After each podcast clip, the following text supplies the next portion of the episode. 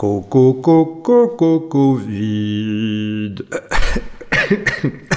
Coco, coco, coco, vide. Coco, coco, coco, vide. Bonne année 2022 du calendrier grégorien. Bienvenue sur Intensément. Je suis Raph et vous écoutez l'épisode 10, saison 2, ou épisode 1, saison 2. Enfin, si on commence à dire épisode 1, saison 2, et pas épisode 10, après ça va être vachement compliqué pour le décompte parce qu'on n'est pas dans une série télévisuelle. Intensément, le podcast qui explore l'univers atypique des hauts potentiels intellectuels surdoués avec un focus sur les réseaux sociaux et médias en ligne. Je suis en train de réfléchir à une nouvelle formule pour cette euh, deuxième saison du podcast Intensément et je ne l'ai toujours pas trouvée. Nouvelle formule car comme vous le savez peut-être, ce podcast est bénévole et prend beaucoup de temps. Chaque entretien d'une heure, c'est au moins une semaine de travail de montage et il faut compter aussi la préparation de l'entretien, les recherches. N'oublions pas que je ne suis pas neuropsychologue ou journaliste spécialisé donc c'est un peu compliqué des fois à comprendre certaines thématiques, il faut être dedans. Tout ça c'est bien sûr super enrichissant pour moi, pour vous, mais aussi bien prenant. Et j'aurais souhaité avoir trouvé la formule magique pour euh, ce mois de janvier, mais ce n'est pas le cas. La magie de Noël est passée et Papa Noël m'a offert un magnifique virus. Et comme vous pouvez l'entendre, je n'ai toujours pas retrouvé l'entière puissance de ma voix. Je sais, c'est très mainstream et j'aurais préféré un variant élitiste, euh, mais euh, celui-ci, malgré deux doses d'ARN Messenger, de 5G, Snapchat et TikTok, il m'a bien mis sur le carreau pendant au moins une dizaine de jours. Je dois dire que ça a été hardcore. J'ai bien dégusté, enfin façon de parler, parce que j'ai perdu l'odorat et mon goût s'est altéré, et ça signifie peut-être une atteinte neurologique probable. Et comme le dit l'étude blablabla qu'on peut trouver sur le site blablabla, il est donc possible que mes capacités cognitives aient été touchées. Et là, Vu que je suis normalement au chiffre portail des hauts potentiels intellectuels, le fameux quotient intellectuel de 130, cela veut dire que je suis aujourd'hui peut-être potentiellement à 128 voire 127,50, et donc je ne puisse plus légitimement prétendre à faire ce podcast. Euh, où, j'en étais Ah oui, revenons à nos moutons. Donc 10 jours de Covid, euh, qui s'est enchaîné par 7 jours de Covid de mon fils et 7 jours de Covid de ma fille. Ce qui signifie presque plus de 3 semaines à faire de l'isolement, de l'école à la maison, euh, de la garderie. Et bon, donc il n'y aura pas ce mois-ci, j'en suis désolé, d'entretien pourquoi ne pas profiter de cet épisode particulier pour discuter avec vous du podcast. Dans les bonnes résolutions que je comptais prendre pour ce podcast, il y avait aussi celle de partager un maximum l'intimité, entre guillemets, les coulisses et d'avoir un lien peut-être un peu plus proche avec les auditeurs, surtout les auditrices, puisqu'elles sont en majorité. Vous êtes à peu près euh, peut-être 600 à écouter régulièrement ce podcast, euh, c'est pas mal, moi je trouve ça super, ça fait une petite communauté tout de même. Donc voilà, on peut profiter de cet épisode qui ne sera pas un entretien pour faire euh, un retour sur l'épisode précédent qui a fait couler beaucoup d'encre virtuelle sur les claviers, puisque cette tribune donnée le mois dernier à Jeanne Fachin, dans ce petit espace médiatique qui d'ordinaire porte un point de vue moins spectaculaire, c'est-à-dire ce podcast, ça en a choqué pas mal. D'autant qu'en bon amateur que je suis, je n'ai pas fact-checké chacune euh, des histoires que me racontait Jeanne Fachin en temps réel, et oui,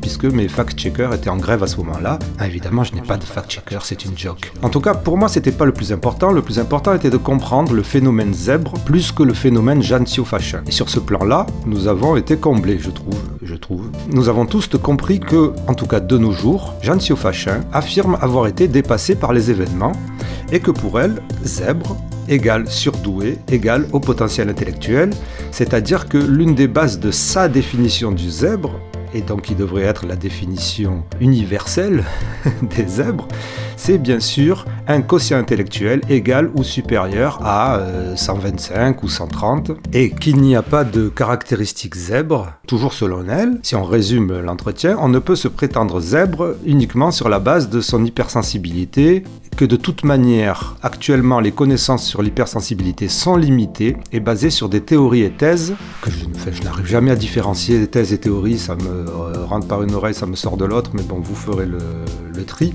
Mais en tout cas, toujours selon elle, cela ne repose pas sur des sciences établies, et encore moins pour le haut potentiel émotionnel, c'est-à-dire le HPE, qui, toujours selon Jeanne Siofachin, n'existe pas, et que toutes ces histoires de zébritude ne l'intéresseraient pas vraiment. Elle trouve cet engouement pour les zèbres sans aucun sens, et que même il y aurait tendance à entraîner le ou la prétendante zèbre, c'est-à-dire celle qui n'a pas encore fait d'évaluation neuropsychologique, à s'enfermer dans un monde imaginaire. Cela fait beaucoup de points sur les i tout de même pour nos amis les zèbres, et je dois dire que cet entretien a fait mouche en tout cas sur ce point-là. Sur les autres points, je le répète, j'ai passé un bon moment avec Madame Siofachin, je n'ai pas lu tous ses livres, je ne la suis pas depuis 20 ans ou 30 ans, et j'ai toutes les raisons, moi, de mon côté, de lui faire confiance lorsqu'elle me parle. J'ai trouvé super cool de discuter avec elle sur l'hypersensibilité, puisque c'est un point sur lequel j'aimerais avoir plus de connaissances, et que si l'hypersensibilité ou même l'empathie ou l'over-excitability de Dabrowski, tout ça sont des thèses, des théories plus ou moins récentes, plus ou moins controversées, qui génèrent des polémiques, encore une fois, donc où la science n'est pas encore établie. Si la science est en train de progresser sur tout ça, c'est bien d'avoir d'un côté l'avis des scientifiques et de l'autre côté l'avis de ceux qui essayent de faire progresser ces théories-là sans que ça soit forcément des charlatans ou, euh, ou, des gens qui ont envie de faire avancer leur propre petite personne. Et ce sont autant de thèmes que j'aimerais bien aborder dans des épisodes futurs. Mais ceci dit, on le sait, ce sont par essence des sujets very touchy parce que justement le challenge c'est de manipuler des notions non reconnues, des subjectivités, des opinions, des envies, mais aussi de la science. Voilà.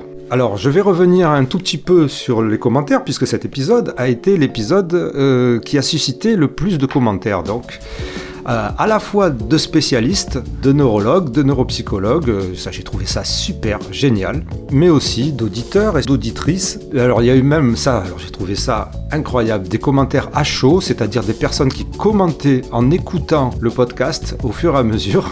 ça c'était génial. Donc on va faire la part des choses, les commentaires des spécialistes, dont beaucoup font partie du côté scientifique et esprit critique de la force, proposaient une autre version de ce que j'avais compris de ce que disait Jean Siofachin, évidemment, puisque euh, il la connaissait depuis toujours, depuis plusieurs dizaines d'années. Moi, je n'ai pas eu ce privilège, et donc je ne sais pas si elle s'est contredite par rapport à un truc qu'elle avait dit en 1975 ou en 2002, euh, le 3 février à 14h. Je n'en sais absolument rien. Évidemment, il y a des sources, il y a des, on peut faire des copier-coller de textes et tout ça, donc il n'y a aucun souci.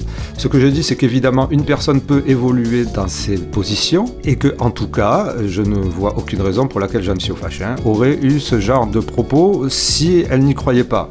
Mais bon, encore une fois, je ne suis pas spécialiste. Et donc aussi des commentaires négatifs euh, qui disaient que ça y est, j'étais passé de l'autre côté de la force, blablabla. Mais j'ai aussi des commentaires positifs. Alors je passe les commentaires qui disaient que je suis le meilleur, le plus grand, le plus beau.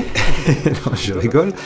Mais j'ai eu aussi des commentaires positifs sur le côté ouvert que ça donnait au podcast. Le podcast avait osé traverser euh, le fleuve, aller de l'autre côté, euh, sur l'autre rive, et d'essayer de voir ailleurs si on y est quelque part. En tout cas, moi, c'est ce que j'ai pensé au niveau du zèbre.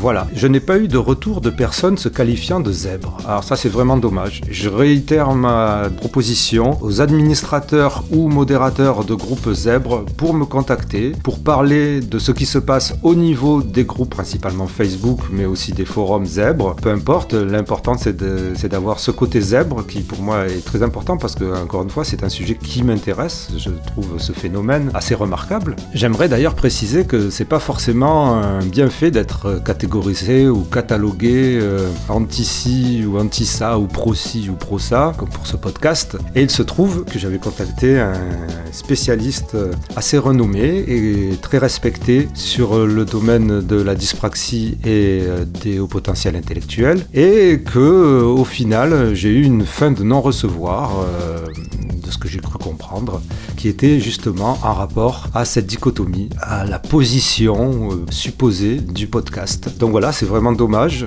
parce que je considère euh, cette personne euh, respectueusement comme étant quelqu'un avec un grand esprit critique et un grand esprit scientifique. Mais voilà. Alors oui, si je veux être honnête, je dirais que le résultat est en demi-teinte. Je découvre avec vous l'immensité des domaines touchés par la psychologie et les neurosciences, et je suis encore plus déterminé à comprendre ce que l'on nomme de nos jours au potentiel intellectuel. Je ferai mieux la prochaine fois, c'est promis, mais j'avoue que je ne regrette absolument pas cette expérience et que ce petit podcast fasse, je l'espère, avancer les débats. Donc, on continue l'aventure. Le mois prochain, février, alors pour l'instant j'ai pas la date exacte, nous serons avec Nadine Kirsch-Gessner, qui est diplômée en psychologie et en sciences de l'éducation, et la créatrice du site planètesurdouée.fr et qui est auteur de nombreux ouvrages, dont un ouvrage qui a pas mal tourné, qui s'appelle Des femmes surdouées. Donc elle viendra nous parler de ce sujet, des femmes euh, au potentiel intellectuel. Super intéressant de mon point de vue. La majorité des auditrices de ce podcast sont féminines. La majorité des auditrices de ce podcast sont féminines. Voilà, vous savez tout. Protégez-vous. Euh, j'ai pas commencé en, vous disant bonne année. Si, je vous ai dit bonne année. Ben alors donc, je vous dis bonne santé. Protégez-vous de ce virus qui, je vous l'assure, n'est pas rigolo. Voilà, n'oubliez pas donc, si vous voulez aider le podcast, de vous abonner, de le partager, de le liker, de le commenter. Je remercie vraiment toutes les personnes qui écoutent ce podcast et celles qui ont déjà commenté. Je trouve ça vraiment génial. Et je vous dis à la prochaine fois intensément. C'est le podcast divergent.